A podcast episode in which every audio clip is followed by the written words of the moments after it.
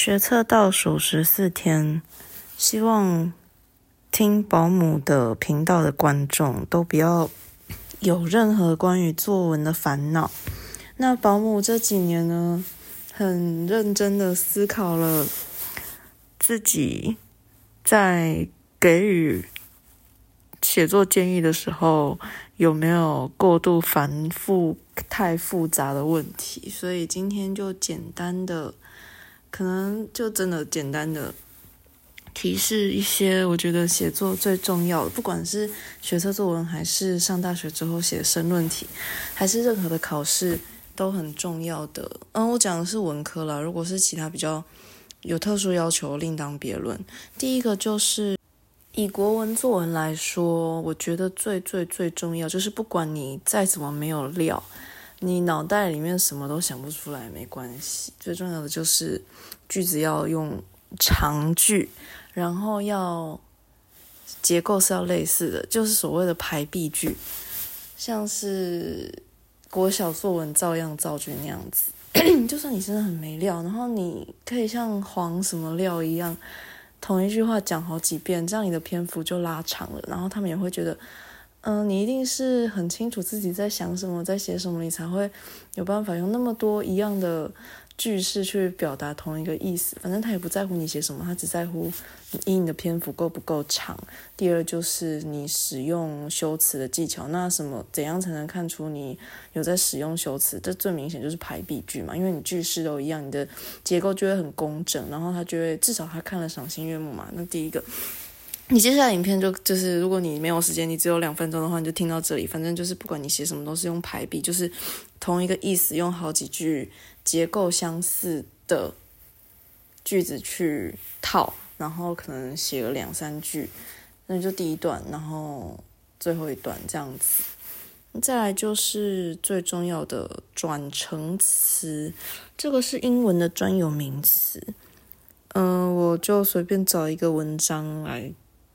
就是讲一下，因为我觉得转成词它很重要，它可以让你的整个前后文看起来很有条理，然后好像你每一句话都是经过你的高度智慧去生成的，逻辑严丝合缝，这是你给观看者的感受。就不管你内容有多么的空洞、多么的枯燥乏味，只要你善用转成词，就可以。用来带出语气情境的转折、补充或因果关系。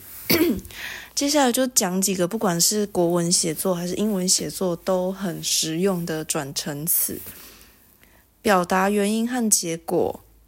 可以说因此、原此、为了、以便，然后因为所以，就是你只要你不要就是。每一句都用直述句，你可以适当的利用条件复句、因果复句，让你的两个句子中间是有桥连接起来的。不是，如果你的每一句都是嗯单独的，他可能会看了很不耐烦。就是阅卷者可能会觉得你写这句话，然后呢，所以呢，所以你就要用转成词，也就是。可能因为所以来连接这两句话，这样他才会知道你为什么要这样写。那你写这句话意义在哪里？那如果用在英文的话，就是 as a result, therefore, hence, thus, so that, in order to。再来就是很重要的表达语气转折，只要有语气转折，不管你写的再破，他都会觉得。你是言之有物，你才会有这么这些转折语气。然后他看到转折语气，他就会自动的，真的是自动的忽略你前面那一句写的多烂。你可以写说：今天天气很好，我早餐吃了三个馒头，一个三明治。然而我在路上出车祸了，所以之类的，就哦，整个戏剧性就来了，对不对？那表达转折语气和比较的转成词有另一方面，然而、但是、相较之下、相反的、相对的。英文就是另一方面，on the other hand，然而，however，never the，never the less，相较之下，in contrast，相反的，on the contrary，我不会念诶，随便，反正就，嗯。再来是补充说明、强调、列举。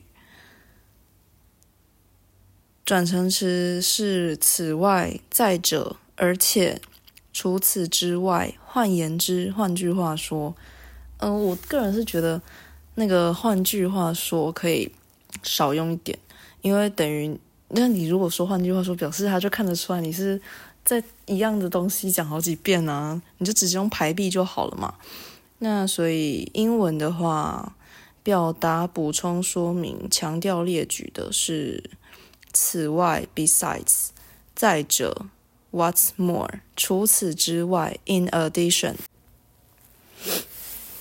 换言之，in other words，that is，大概这些。那如果你想要让你的文章开头更有强烈的条理分明的感觉。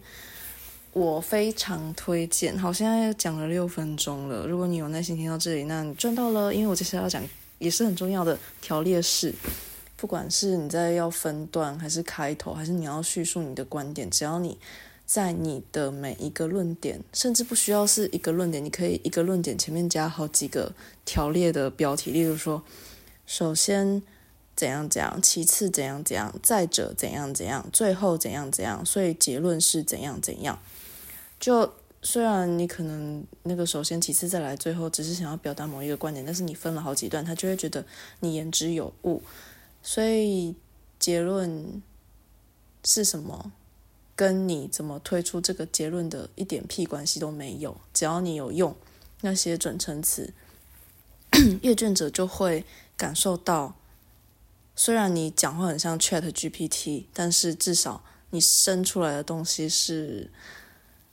一份得体的文章，让他能在反正他看一篇也才看个几秒钟而已。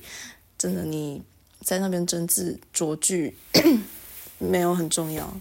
你在那边真字拙拙句，不如你多背几个转成词，或者是多用一些条列式。如果说在阅卷者眼里，考生的作文都是让他们眼睛更痛、更烦躁、更疲劳。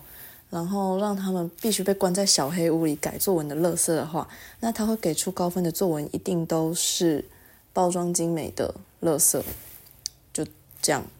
所以总结刚刚讲的作文就是要用排比，同样一句话用不同的方式，然后相似的结构讲好几遍，转成词，让你的句子要么有因果关系，要么前后有条件关联。要么是有转折的语气，让你的剧情看起来更生动，然后再来是要条列式，让你的论点看起来好像很多个，而且你好像真的知道自己在说什么。所以你如果不知道写什么，你前面讲那么多东西，我讲的那些东西就会可以占好几行了。然后你的篇幅一定要，他叫你写十九行，就写二十行。他没有限制，你就要写满整张，这样才有可能拿到基本分以上的分数。如果以上你都掌握的话，真的要拿低分其实也很难。对，那大家就是学测加油。